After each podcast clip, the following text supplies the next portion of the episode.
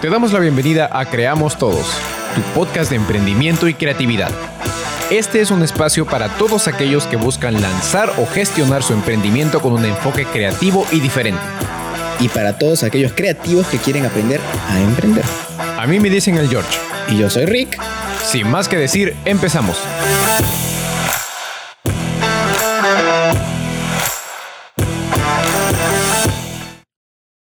Hola, hola, bienvenidos a este nuevo episodio de su podcast de emprendimiento y creatividad Creamos Todos. Hoy tenemos una sorpresa, ya, que van a, van a quedarse con la cabeza así. Cuéntanos, George, cuéntanos, cuéntanos, cuéntanos. Tenemos a nuestra primer invitada, nuestra primera emprendedora aquí con nosotros, bueno, no tan cerca por un tema de distanciamiento social. Y hablo nada más y nada menos que de Vivi, que es la administradora de Surasan, el restaurante coreano que está dando la voz con más de 21 mil seguidores en Facebook, realmente una base de seguidores increíble. Y bueno, Vivi, preséntate por bueno, favor. Bueno, hola, soy Viviana Libaque, como me presentó George, soy administradora del restaurante coreano Surasan. De hecho, eh, eh, es un proyecto que empezamos en conjunto con mi novio. Los dos al día de hoy eh, somos dueños, tenemos un porcentaje de participación de la empresa, pero también cumplimos diferentes roles dentro de la empresa. En mi caso soy la administradora y él más el lado gerencial y también operativo. Perfecto, cuéntanos, ¿cuánto tiempo ya llevan juntos en este, en este emprendimiento? ¿Cuánto tiempo lleva Surasan? Eh, Surasan, efectivamente tenemos un tiempo de dos años de operaciones, digamos, efectivas. Sin embargo, consideramos que el proyecto se inició antes que eso, ¿no? Tuvo hace un promedio de tres años y medio que se empezó a gestar el proyecto y haciéndose efectivo en los últimos dos años. Entonces diríamos que hubo todo un año y medio de planificación. Sí, correcto. De planificación, de preparación, de pruebas y en general de, del gestar el proyecto, ¿no? Con todo lo que implica. Y fíjense realmente qué importante esto, porque como ya habíamos dicho Rick en otros episodios anteriores, el emprendimiento conlleva una serie de pasos, o sea, no necesariamente es tan sencillo como que digamos ya hoy día voy a empezar y listo y todo es de color de rosa y arrancamos y el mercado nos ama y la gente nos compra. O sea, fíjense cómo Vivi ha planificado esto por un año y medio. Y gracias a eso, me atrevería a decir, entre otras cosas, tiene el éxito que tiene ahorita, porque realmente Surasan le está yendo muy bien. Nos gusta ver la acogida que tiene, por ejemplo, en redes sociales, la gente siempre los comenta, nosotros los seguimos muy de cerca. Sí, efectivamente. Eh, ha sido también una sorpresa para nosotros, la verdad, te confieso, porque empezamos sin tener unas expectativas muy ambiciosas. De hecho, no creemos estar en el mejor momento ahorita, creemos que todavía tenemos un potencial de crecimiento bastante amplio. Sin embargo, sí nos ha, dado mucha sorpresa la reacción positiva del público. Claro que también ha habido gente que no le ha gustado. En fin, siempre hay una variedad de experiencias, de opiniones pero podríamos decir que mayoritariamente ha tenido muy muy buena acogida el restaurante, el concepto, lo cual nos tiene a nosotros muy contentos y que nos da eh, un poco este sentido de que estamos yendo por el camino correcto.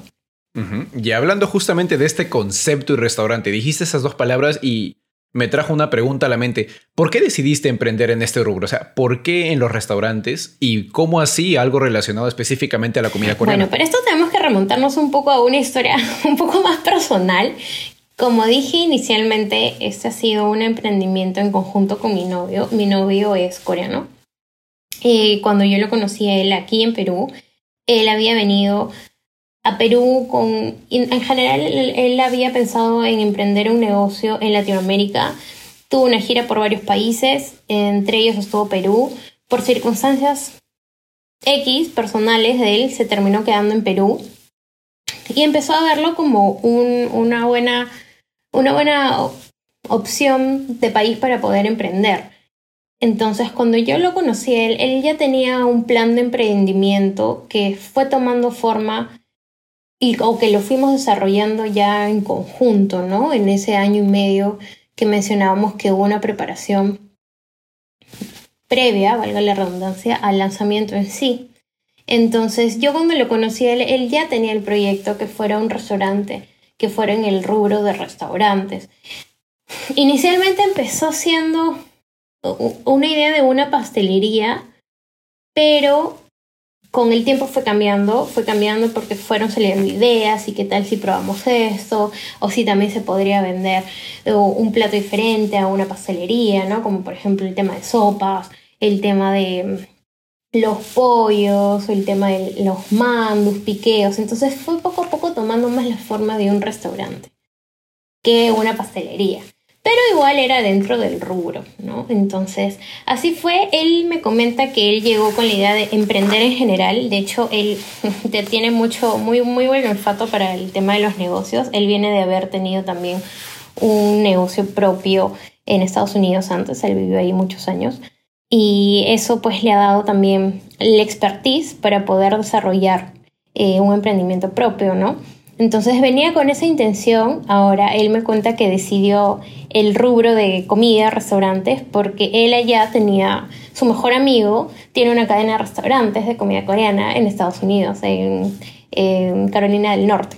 Entonces él había podido ver muy de cerca cómo era la experiencia de manejo, etcétera, de un restaurante. Y de hecho le llamaba mucho la atención, también tuvo la experiencia de poder ver ah, de cerca algunas preparaciones. Y de hecho él, él estudió administración, pero siempre le interesó el tema de la cocina. Entonces fue como que una pasión que, que nunca llegó a desarrollar. Pero vio en esto una oportunidad de poder explorar un poco ese lado que, que nunca había tenido la oportunidad de desarrollar, ¿no? Entonces fue así como se decidió el rubro. Entonces, esto ya ha venido desde una trayectoria interesante. O sea, fíjate cómo él ha tenido la experiencia desde haber trabajado en Estados Unidos, vino acá ya con una idea de emprendimiento y pues la desarrolló después de ese, como nos comentabas más hace un momento, ese más o menos año y medio de planeación. Sí, fue exacto, fue así. Eh, y bueno, lo que él me cuenta también es que cuando llegó, obviamente em, exploró. Lo bueno es que aquí la comunidad coreana en sí es, es pequeña y que él está en contacto con todos los de la comunidad coreana. Y hay gente que tiene diferentes rubros de negocio y que de hecho le brindaron la oportunidad de que él pudiera ver más de cerca. Por ejemplo, tiene amigos que están metidos en el tema inmobiliario, que están metidos en el tema de importaciones, en el tema de ventas de, de telas, alquileres de locales. Entonces pudo ver un poquito de cómo es el manejo o cómo es el mercado local acá de cada uno de estos rubros. Y de todos esos, reiteró nuevamente que el que le gustaría inclinarse era al tema gastronómico. Entonces se puede decir que hizo, perdón, un pequeño análisis del mercado local y en base a eso también terminó inclinándose y decidiendo por el rubro de comida.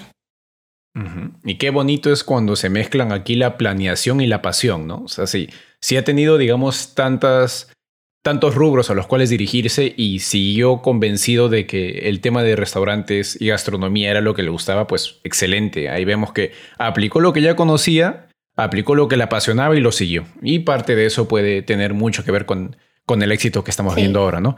Y, hablando de esto, Vips, hablando de, uh, hablando de lo que son rubros, cuéntanos, ¿qué es lo que más te gusta a ti particularmente de este Bueno, mira, antes, ya que tenemos la batería de preguntas, antes lo, entre los dos hemos conversado porque lamentablemente él no ha podido acompañarnos el día de hoy por un tema del manejo del del restaurante, bueno, todavía la escala que nosotros estamos es importante que siempre haya una persona todavía ahí haciendo esa supervisión, así que a veces se nos complica un poco poder salir los dos.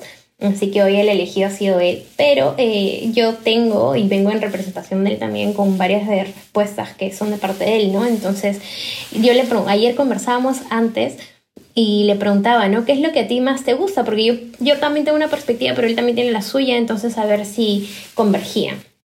Y lo que él me comentaba es que para él lo que le gusta ese rubro es que es relativamente estable.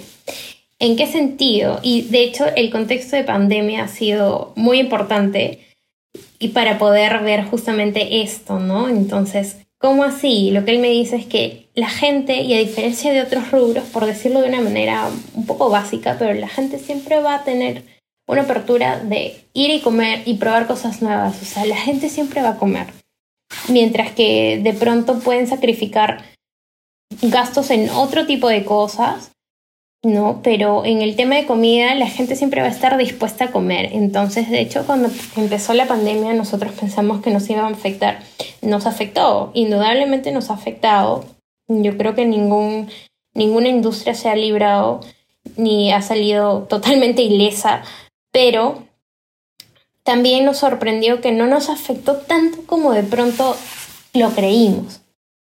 Entonces, él lo atribuye a que es el rubro, ¿no? Y yo también, yo también lo creo, creo que es un rubro muy versátil, un rubro a mí particularmente que me permite explayar, le permite a uno explayar su creatividad y que todo es válido. Entonces es un, es un rubro muy versátil para que uno pueda emprender, pueda crear, pueda innovar. Sí, pues de hecho hay quienes dicen que hay ciertos rubros, vamos a decirlos así, eh, sin necesidad de, de, que nuestros oyentes crean, crean que porque lo vamos a mencionar aquí, ya tienen que salir corriendo a hacer este tipo de negocios, pero hay ciertos negocios que se consideran resistentes a las crisis. Correcto. ¿no? Como por ejemplo, los restaurantes están ahí clarísimo, tú muy bien lo dijiste, todo el mundo tiene que comer. Otro, otro tipo de negocios también son, por ejemplo, la venta de, alcohol, la venta de cosméticos, lo que son cuidados de la salud. claro. Ajá, exacto. son cositas que permiten de alguna forma hacerse más resistentes a este tipo de, crisis sanitaria que, que, venimos viviendo ya desde hace más de un año.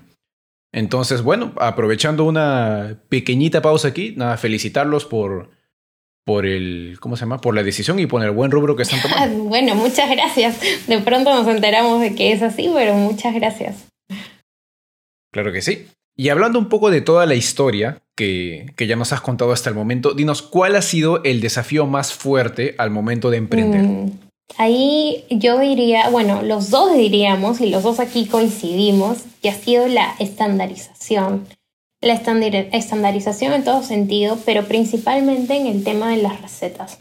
Porque como lo había mencionado en el background anterior, John, él no es chef, él es simplemente empírico, alguien que le apasiona el tema de la cocina y se autoeducó porque él no ha tenido una formación en el tema gastronómico, él es administrador de empresas al igual que yo. Entonces, el lograr una estandarización de recetas cuando no has tenido un background previo ha sido bastante complejo. De hecho, hasta el día de hoy siempre es mejorable en todo sentido y siempre estamos en una mejora constante. Pero ese ha sido, diríamos, los dos coincidimos en el tema más difícil y que también lograrla para no depender solamente de una sola persona, ¿no? O sea, en su momento yo, en su momento algún otro colaborador de nosotros y así sucesivamente. Entonces, la, la comida tiene que ser una independientemente de quién la prepare. Entonces, lograr ese punto ha sido complicado, de hecho todavía tenemos estamos en camino a llegar a ese punto de estandarización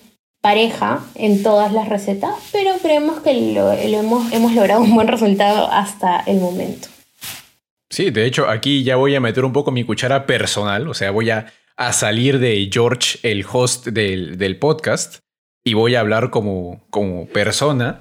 Y realmente las veces que hemos podido probar, porque yo sé que Rick también ha probado los platos de Surasan, sí, sí se siente esa continuidad. O sea, he pedido el mismo plato un millón de veces y para los que nos escuchen, pidan por favor el Yam Nyam Chicken, digan que yo los envié. No hay, descuento, pero digan que yo los envié. Así, ah, público. Aprovechen eso. Y cada vez que lo he pedido, realmente se siente la misma sazón, o sea, el sabor es estable, es súper agradable, los fideos de camote también. Entonces, yo creo que hay muchísima variedad para probar, ¿no? Hay muchísimos platos diferentes. E incluso si tú estás diciendo que uno de sus principales desafíos es esto de la estandarización, me parece que están yendo por un muy buen camino. Y, hablando un poco de, toda esta motivación que te estamos dando ahora mismo, Vivi, cuéntanos, ¿cuál es tu motivación? Porque esto es algo importantísimo para los emprendedores. ¿Cuál es tu motivación del día a día? O sea, ¿qué hace que digas, este es mi negocio, estoy feliz y, esforzarte cada día para seguirlo haciendo sí, Mira, como te comentaba anteriormente, para nosotros el punto el que ha llegado al día de hoy Surasan ha superado por mucho nuestras expectativas empezamos con unas expectativas bastante o poco ambiciosas. De hecho, empezamos con mucho miedo, con muchas dudas, pero con muchas ganas, ¿no? Y el que ahora Surazón haya superado nuestras expectativas nos hace creer que todavía tenemos un potencial que no hemos logrado alcanzar. Y lo que nos motiva al día a día es lograr alcanzar ese máximo potencial que tiene Surazán. De pronto Surazán lo veíamos solamente como la punta de un iceberg, pero tiene mucho más para dar y mucho más que explotar. Entonces, eso es lo que nosotros queremos lograr. Queremos saber hasta dónde más podemos llegar con la marca, cómo, qué tanto podemos crecer y quiénes más podemos llegar a ser, ¿no? Entonces, esa es nuestra motivación. Que saber que siempre hay más allá a dónde llegar y, y que tenemos el camino para hacerlo. Entonces, llegar a nuestro máximo potencial realmente es nuestra motivación. Me parece increíble que realmente lo tengan mapeado así, como que se nota que hay una inspiración, digamos, que están obteniendo de la propia forma de hacer su negocio. Y has mencionado, de hecho, una palabra clave ya hasta este momento de la entrevista que ha sido marca. Y hasta ahora hemos venido hablando del emprendimiento, pero como sabemos, este podcast es de emprendimiento y creatividad. Entonces, para la parte de creatividad, para la parte que tenga que ver con marcas, los dejo aquí en buenas manos. bueno, para seguir con las preguntas, creo que eh, lo principal que nos gustaría saber ahora es cuán importante es la identidad de marca para, para, para Surasang. Eh, no solamente hablando de, logo, de colores, esas cosas, sino también en, cómo es que la aplican en sí. Claro, es muy importante. De hecho, es nuestro driver más importante para el crecimiento. Porque nosotros, ¿cómo entendemos nuestra identidad de marca?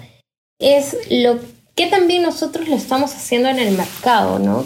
¿Qué tan valiosa es la propuesta que estamos al día de hoy poniendo en el mercado? Entonces, para lograr un verdadero crecimiento, que nuestra marca, como tú dices, es más allá del tema simplemente visual de logos, e, es más que nada tu propuesta de valor, cuál es tu diferencial, cuál es la esencia de tu marca, cuál es el sello que te hace a ti como Surazán ser único y ser diferente de la competencia y de, otro tipo de restaurantes que por supuesto también están compitiendo contigo. Entonces, para nosotros eso es, muy importante y es lo primero, porque es construir una imagen de quiénes somos y también los principios que nosotros practicamos, ¿no? Como marca. Entonces, como lo ve John particularmente es el valor monetario que tiene tu marca en el mercado, que tiene tu propuesta en el mercado. Y eso también nos da un indicador y una orientación de qué también lo estamos haciendo. Claro, un indicador económico en cierto modo. Sí. Claro, me parece genial. Ya volviendo un poco a la parte más gráfica, porque como diseñador gráfico la gente entendería que yo cuando hablo de marca me refiero simplemente al logo, los colores, como dije hace rato, pero también está qué le da esa cara, porque al fin y al cabo los colores y el logo son simplemente una pantalla, son lo que la gente puede ver, pero también está todo eso que lleva detrás una marca, el trabajo que, que, que implica formar y generar una marca. Y por eso sí no, nos gustaría saber también cuál, cuál fue ese proceso de creación. No solamente fácil también en la parte gráfica, cómo es que Surasan llegó a tener el logo que tiene ahora, cómo cayeron a los colores que tienen ahora, todas esas cosas sino también cómo fue ese, desarrollo de, marca, decir, esta es la identidad, estos somos, y así nos va a conocer la gente. De hecho, sí, tenemos una historia un poco, en verdad que es una anécdota, al día de hoy es graciosa, en su momento no lo fue.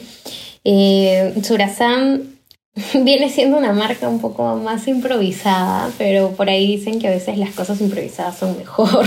Claro. Lo que a nosotros nos sucedió es que nosotros teníamos pensado en la marca Mr. Kim para el restaurante.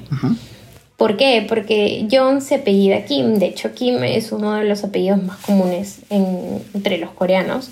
Que eso hace que también más de unos tengan ese apellido, ¿no? Entonces nosotros teníamos pensado Mr. Kim como nuestra marca y tenía una identidad diferente. Tu Surasan es mucho más tradicional porque ahora te voy a explicar también qué significa la palabra Surasan y viene relacionado a eso. En cambio, Mr. Kim era una marca más juvenil, eh, hasta digamos un poco más lúdica, mm, más orientado al público joven, no tan tradicional, que se orientaba más al tema de fusiones, etc.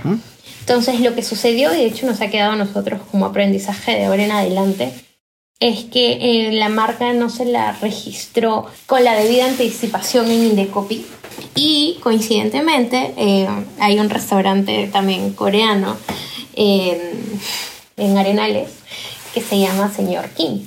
Señor Kim. Nosotros planteábamos Mr. Kim. Que bueno, como la comunidad es pequeña y tal, cuando llegaron a enterarse que teníamos planes de abrir un restaurante que se iba a llamar Mr. Kim, los dueños registraron ambas marcas al nombre de ellos.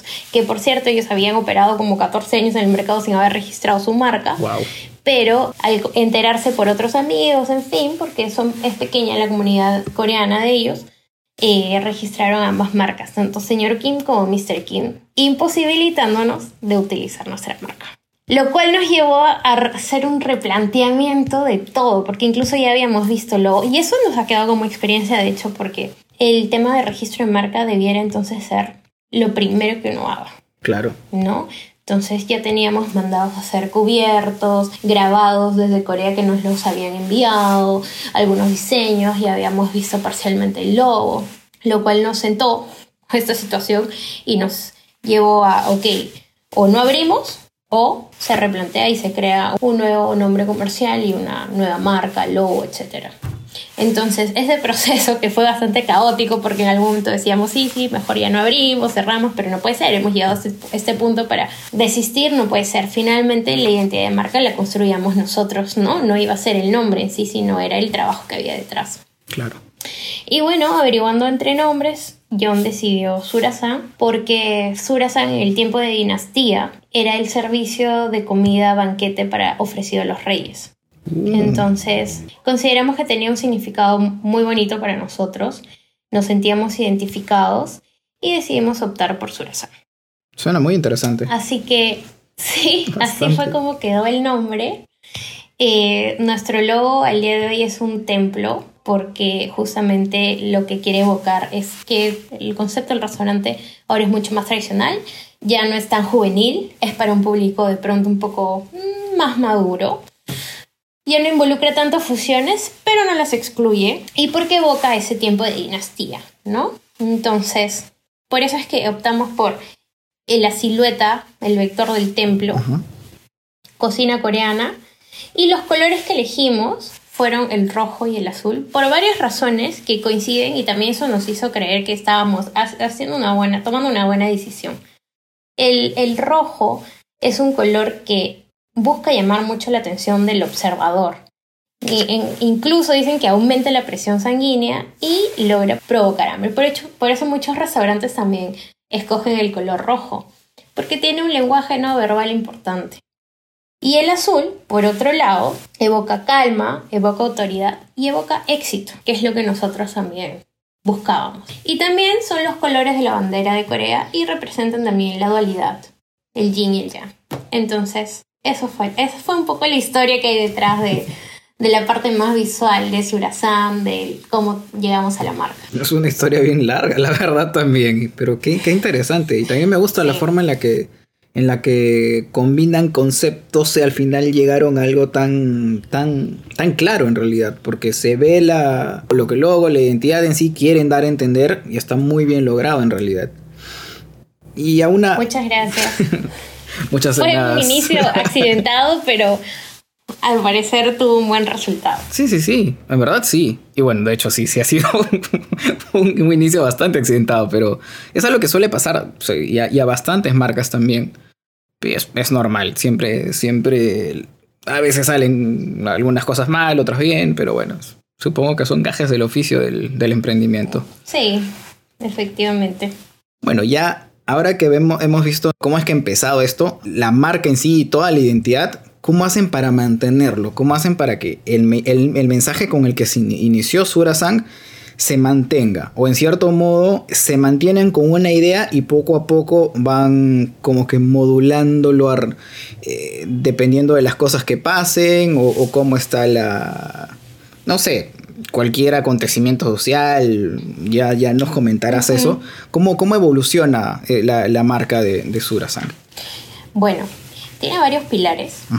Eh, uno de los más importantes ahora, y para, independientemente para cualquier marca, es que tenga una presencia en las redes sociales, ¿no? Para nosotros las principales son Facebook e Instagram. Aún no estamos en TikTok, esperamos en algún momento estarlo, no hemos podido estar por un tema de tiempo y las manos nos quedan cortas, etcétera, pero también tenemos mapeado de que es importante que tengamos una presencia en esa, en esa red social que cada vez más y más siendo importante sobre todo entre el público joven, ¿no?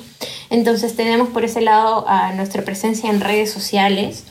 La visualización de nuestro logo, siempre buscamos que nuestro logo esté visible para que los clientes puedan claramente identificar, porque ya nos ha sucedido en algún momento que alguna promoción o alguna publicación nos han confundido con algún otro restaurante coreano. ¿Por qué? Porque no tienen muy claro nuestra identidad, nuestra marca ahí en ese post, ¿no? Entonces siempre buscamos que nuestro logo sea eh, altamente percibible por el cliente. Y también nos parece muy importante lograr generar no solamente una comunidad de clientes, sino una comunidad un poco más orgánica y llegar a tener un vínculo más cercano con nuestros clientes o potenciales clientes en redes sociales. Por eso es que John, de hecho, él es nuestro community manager y es muy gracioso porque él, claro, que entiende español ya a estas alturas, él tiene cuatro años de estar aquí en el Perú. Su español ha mejorado muchísimo, entiende cada vez un poco más, un poco más. Sin embargo, siempre mantiene ese acento eh, claro de extranjero, ¿no? Entonces, y esa manera a veces un poco cavernícola de escribir. Y justamente es eso lo que hace que sus posts sean tan encantadores. Es eso también parte de lo que le da la identidad a la marca. Si yo escribiera en los posts, estoy segura que la gente se daría cuenta que he sido yo y no ha sido yo. Entonces, eso también es una manera de conectar con nuestro público. Es parte, es parte del charming que tiene él. Y, y, buscamos también hacer posts no solamente de venta, no solamente promocionales, sino también de temas otros diversos que nos permitan vendernos a nosotros o posicionarnos a nosotros como una marca también más humana y no solamente una marca comercial, porque creemos que eso es lo que genera realmente una comunidad a largo plazo. Claro, el generar una comunidad es algo que, genera bastante confianza con tus clientes, con las personas que, a las que le prestas un servicio, ¿no? Es bastante importante. Claro, y te permite conectar no solamente desde una perspectiva comercial, sino desde una perspectiva humana, ¿no? Claro. Que para mí, como cliente, estamos del otro lado también es muy importante. Sí, bueno, con eso ya tendríamos todo el tema de, marca, de identidad, no solamente visual, sino también como ya hemos dicho en el, en el podcast, en, anteriores episodios, no solamente la, importancia de la identidad no está solo en colores, logo y que se vea bonito, sino también en qué es lo que tienes detrás, qué es lo que le da esa verdadera identidad a una marca. Así que yo me quedo muy contento con esto. ¿Tú qué opinas, George? Pues sí, realmente han tocado temas muy importantes, ya desde el principio que vimos lo de emprendimiento y ahora que han dejado en claro para todos los emprendedores y creativos que nos escuchan cómo es que se inicia el proceso de una marca, cómo se hace, o sea, cómo se da su evolución y cómo se da el mantenimiento, ¿no? Con todo esto que nos ha contado Vivi de las redes sociales, de la forma en la que se comunica e incluso tengo que admitir que mientras estaban conversando específicamente de lo de la parte del nombre inicial de Mr. Kim, no pude evitar escuchar en mi mente la canción del Grinch. ¿Se acuerdan de You Are a Mean One, Mr. Kim? Así está en mi voz. clasicazo, clasicazo. No existe, o sea, no, yo, no, no, existe la Navidad en mi casa si no vemos el Grinch. Por lo menos yo. Yo soy el Grinch. Y ahora voy a decirle Mr. Kim. Ya no voy a poder cantar igual la canción. Pero fíjate, o sea, una marca también puede pasar por, por inconvenientes. O sea, no solo el emprendimiento como tal, o sea, en la parte estratégica, en la parte de la planeación o en la parte de la ejecución del plan de una empresa o de un emprendimiento, sino también la misma marca como tal. Entonces, esta recomendación, Vivi, que tú le estás dando a nuestros oyentes, que es que tengan mucho cuidado con el tema de la protección de su nombre es muy importante y realmente tu experiencia es como que un, claro ejemplo de qué es lo que se puede hacer de arranque para asegurarse de que vas a tener tu marca en el mercado. Porque claro, imagínate, ustedes ya habían hecho toda esta inversión que nos comentas y, y va a encontrarse con esa pared, me imagino que en su momento habrá sido un tanto bastante frustrante. Sí, de hecho, o sea, tuvimos la sensación de querer dejarlo todo, de que ya nada tiene sentido, pero la verdad es que, como tú dices, imponderables siempre van a suceder, siempre. Eh, tanto antes, durante y después de tu emprendimiento, siempre van a estar ahí. Pero lo importante es que tú uno tenga capacidad de reacción rápida y que también tengas, que estés abierto a ver qué posibilidades tengas, ¿no? Y no solamente cerrarte en una, porque siempre va a haber solución. Al final, lo que parece terrible realmente no lo es y, y siempre va a haber un camino que seguir. Qué buen mensaje. Me gusta bastante. Y mira, hemos hablado hasta el momento como que de toda la historia de Subrasan. Así que ahora me gustaría hacerte una pregunta específica como que mirando hacia el futuro. Y entonces, Vivi, ¿qué planes para el crecimiento de la marca? O sea, ¿qué, ¿qué, estrategias piensas que van a utilizar a partir de ahora qué estrategias se te ocurrirían para mencionar en este momento? ¿No? Y más o menos, ¿cómo las implementarías? Bueno, de cara al futuro, eh, nosotros tenemos planeado lograr un crecimiento por medio de mayor presencia en el mercado. ¿Cómo así? Lo que buscamos es justamente tener más expansión en la cobertura del mercado. Primero tenemos dos aristas. La primera es teniendo más locales físicos. a veces nos suena un poco a sueño, será posible o no. Creemos que eventualmente en el futuro lo va a hacer y que va a ser necesario también justamente para poder explorar cada vez más de cerca nuestro potencial como marca y que nosotros queremos en algún momento abrir nuevas sucursales. No sabría decirte cuántas ni en dónde, pero sí que, que queremos tener más de una sucursal en el futuro, así nos visualizamos con locales físicos en otros sectores o en otros distritos de pronto que no estén muy aledaños a nosotros, que estén más distantes. De hecho, hay muchos clientes que vienen desde lejos y ellos mismos, de hecho, nos gusta conversar, mucho con los clientes porque eso también nos da una visión que de pronto, estando solamente enfrascados en, en lo que es Uraján dentro de Jesús María y tal, no podemos visualizarlo, pero conversar con los clientes nos permite darnos cuenta de qué está pasando más allá de lo que nosotros podemos ver, ¿no? Entonces, hay clientes que vienen desde muy lejos, como es Comas, Los Olivos, San Juan del Urigancho, San Juan de Miraflores, Villa María, y ellos nos dicen, pero ¿por qué no van allá? ¿Por qué no abren un restaurante? ¿Por qué no abren un local allá? Estoy segura que les iría muy bien. Y bueno, creemos que sí, en efecto son plazas, son plazas importantes y apuntamos a eso, a tener un crecimiento por medio de más locales físicos. Esa es la primera, el primer pilar. Y la otra arista es que hemos tenido una pequeña ampliación de nuestro rubro. ¿Cómo así? De hecho, ha sido una innovación eh, durante la cuarentena del año pasado. Como les comenté antes, a mi perspectiva, John, John tiene muy buen olfato para el tema de negocios. Y se le ocurrió que empezáramos a ofertar una venta de productos no perecibles, entiéndase como snacks, todo obviamente coreano, snacks, eh, productos embolsados, ramen. Y ha tenido muy, muy buena acogida hasta el día de hoy. De hecho, representan un porcentaje importante de nuestra venta, que es entre un 30-40% la venta de, de estos eh, productos no perecibles lo cual al día de hoy nos ha llevado a tener un brazo también muy importante, ¿no? que es la venta de estos productos, con lo cual en algún momento nos gustaría poder desarrollar una página web o poder hacer un e-commerce relacionado a esto, poder tener un catálogo digital, que el cliente pueda tener una plataforma de compras virtuales, que pueda interactuar directamente con, con nuestra página, hasta poder desarrollar una logística propia de despacho. De hecho, justamente esa intención que tienen ya mapeada de digitalizar el negocio, a lo personal eh, me parece una perspectiva muy, muy interesante porque al final me parece que el tema de la pandemia solo ha acelerado un proceso que era inevitable. Ya todo está digitalizado, todo está cada vez más en las computadoras y cada vez más incluso en los teléfonos.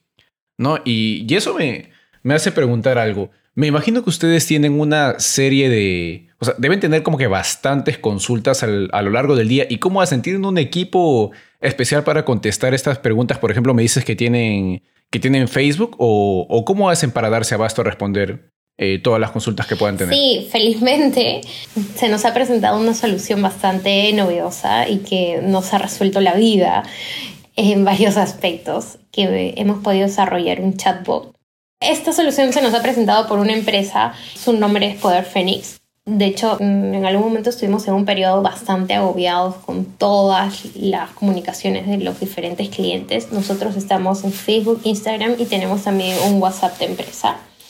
Y teníamos una sola persona dedicada a responder a responder todas las comunicaciones que te puedo decir, que a veces uno piensa, bueno, pero no debe ser mucho. Cuando lo haces desde perspectiva de empresa, llega un momento en que es muchísimo, porque esa interacción con el cliente también demanda un tiempo. Entonces nos, chocamos con una realidad que justamente antes no la habíamos enfrentado porque nunca habíamos estado en el contexto de la pandemia que nos, nos llevó a desarrollar un, un tema de delivery propio, una cadena de distribución propia, ¿no? Entonces eso nos llevó también a tener una interacción virtual con el cliente que antes no la teníamos. Y al tema de las respuestas, las pudimos automatizar mediante este chatbot que te comentaba y eso nos solucionó muchísimo. De hecho, el chatbot tiene un flujo de respuesta que está bastante customizado dependiendo a diferentes inputs que el cliente pueda ir tipeando, poniendo también se le brinda opciones al cliente para que escoja sus inputs y hay unas respuestas automatizadas. Y finalmente, si es que el cliente tiene o desea realizar un pedido, una reserva o tiene consultas más allá de la información que se le está brindando, se lo deriva al WhatsApp, que ahí sí ya es respondido por una persona de nuestro staff. Y lo mismo en Instagram. Buenísimo. Entonces, mira, ves, todo esto converge en que en verdad, como decías un segundo, todo va a terminar pasando a lo digital y hay que adaptarnos con las estrategias que esto nos ofrece. O sea, a veces como que uno piensa, no, la tecnología es mala, pero en realidad, mira, de tu propia experiencia, termina siendo como que muy útil. Y de mi propia experiencia te puedo decir que cualquier negocio que piense de esa manera, lamentablemente está destinado al fracaso, porque ahora nosotros en algún punto creíamos que no era tan importante, pero es muy importante. Es muy importante sobre todo en el nuevo contexto que estamos viviendo, ¿no? Y ahora el consumidor, porque yo también como consumidora busco cada vez más, más la digitalización. Entonces es inevitable y tiene que estar dentro de las estrategias de crecimiento de cualquier empresa y de cualquier rubro si se quiere mantener activa en el mercado. Totalmente de acuerdo. Y bueno, Vivi, me parece que hemos conversado ya de temas como que bastante puntuales en cuanto a emprendimiento y creatividad y son cosas que realmente nuestros oyentes te van a agradecer mucho, que hayas compartido toda tu experiencia, el viaje que han tenido tanto John como tú, desde el comienzo, desde la planeación, la evolución de Surasan, la evolución de su marca, ver cómo ha ido creciendo su base de seguidores, esta comunidad tan bonita que van desarrollando en las redes sociales, los planes que ya nos has comentado que tienes para crecimiento. Y nuestra última pregunta realmente sería, ¿qué le recomendarías a los emprendedores que quisieran comenzar hoy mismo? la gente que quiere, imagínate, arrancar con, con su emprendimiento, no hablemos, no lo limitemos solo al restaurante, pero en sí a esa, a esa decisión de emprender. ¿Qué les dirías? Esto es algo que también conversábamos ayer con John y en conjunto los dos coincidimos en que lo importante es que su emprendimiento surja en base a una pasión. Que no se vayan por qué es lo más rentable o que no emprendan pensando en que van quieren llegar a ser millonarios de la noche a la mañana, porque eso en la práctica no sucede así.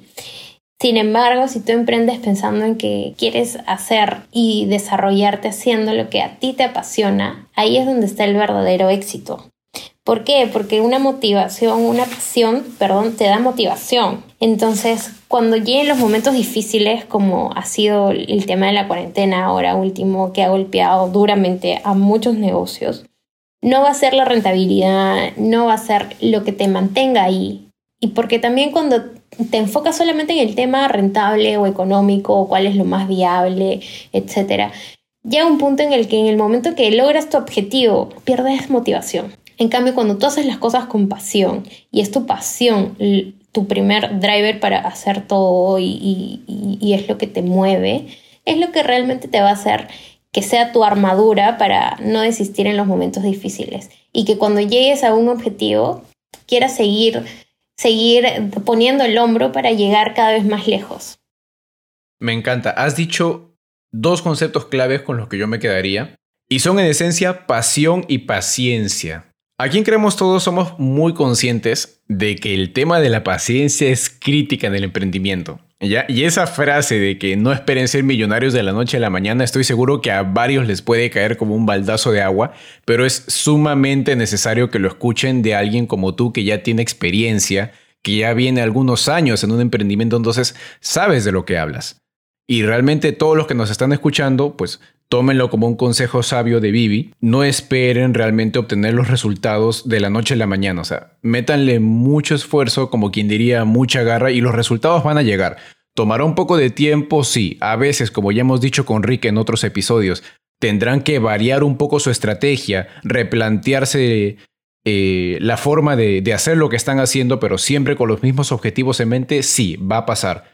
Pero siempre y cuando tengan clara cuál es la meta, van a llegar ahí si se mantienen con esfuerzo y como bien dijo Vipi, con mucha Así pasión. es. Bueno, a mí también me, me gustaría com- complementar tu, tu idea con el hecho de que, en cierto modo, hemos, bueno, en cierto modo, no, hemos aprendido bastante hoy día y también muchas de nuestras, nuestras locas teorías en las que habíamos estado hablando en los, en los episodios anteriores, es como que se van, van, cobrando, van cobrando sentido, George.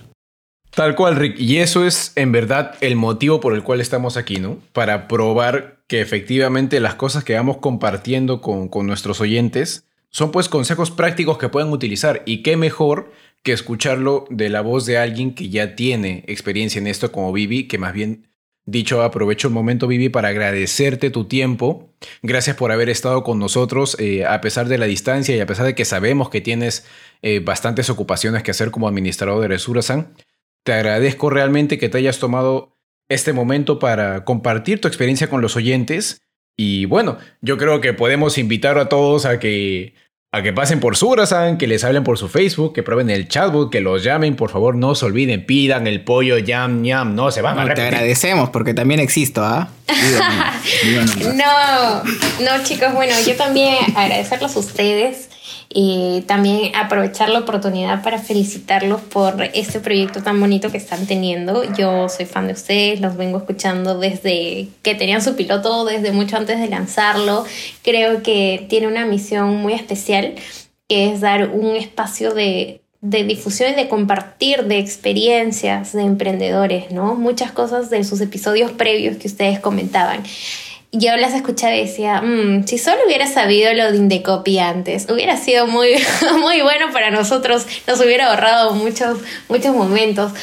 Y, y es importante para la gente que está aprendiendo, creo que traen un valor agregado muy poderoso y, y que tienen una misión muy noble, ¿no? Que es compartir las experiencias de otros para que otros puedan aprender.